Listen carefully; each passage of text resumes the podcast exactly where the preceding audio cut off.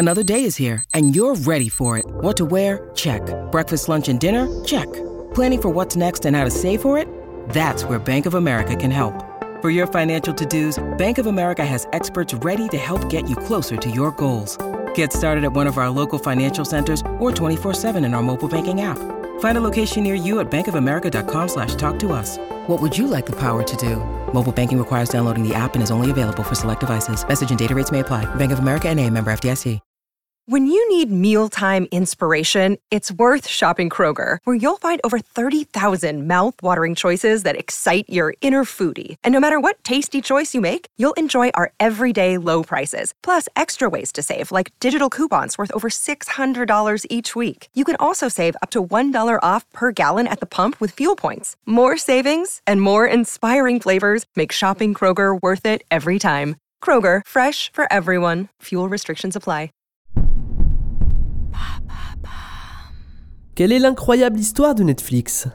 Merci d'avoir posé la question. De nos jours, tout le monde a au moins entendu parler de Netflix. Pour cause, la plateforme compte plus de 221 millions d'abonnés dans le monde. Et même si sa suprématie pourrait ne plus durer à l'avenir, nous, on a décidé de se tourner vers le passé et de vous raconter sa folle histoire. Car Netflix n'est pas une entreprise si jeune que ça. En réalité, elle est même plus vieille que Google d'un an. En effet, ces deux créateurs, Reed Hastings, un entrepreneur diplômé d'intelligence artificielle, et le développeur Mark Randolph, ont lancé Netflix en août 1997. Et à l'époque, c'était déjà le concept tel qu'on le connaît aujourd'hui? Non. À l'origine, les deux lurons cherchaient à devenir le pendant cinéma d'Amazon, qui cartonnait alors avec sa vente de livres en ligne.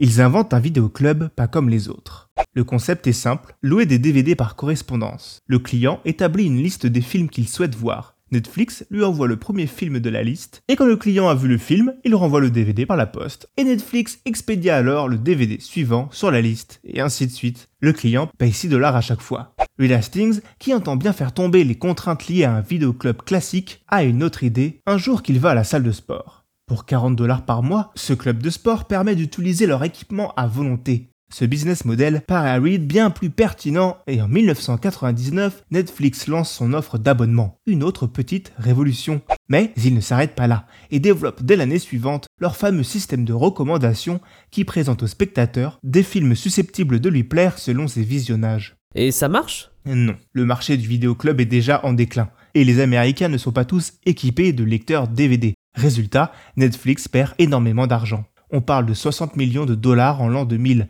Reed Hastings songe même à vendre son bébé à Blockbuster, le géant de la location de cassettes et DVD américain, et leur principal concurrent. Heureusement, ce dernier ne croit pas en l'avenir de la location de films et finit par couler quelques années plus tard. En attendant, Reed Hastings a la chance de connaître de généreux donateurs qui maintiennent sa barque à flot. Parmi eux, un certain Bernard Arnault. Mais vous l'aurez compris, Reed n'est pas du genre à céder. On peut même dire qu'il a l'amour du risque. En 2007, il fait un nouveau pari et transforme Netflix en service de streaming. Et ils sont les premiers à le faire?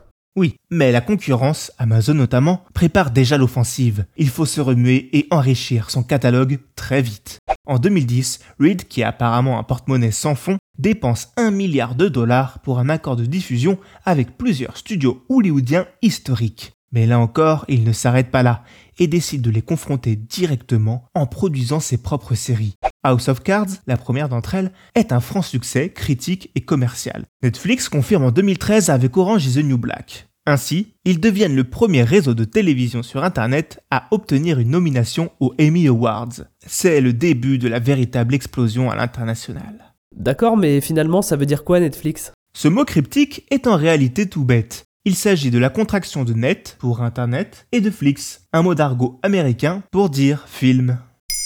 Maintenant, vous savez, un épisode écrit et réalisé par Jonathan Oppard. Ce podcast est disponible sur toutes les plateformes audio et pour l'écouter sans publicité, rendez-vous sur la chaîne Bababam Plus d'Apple Podcast.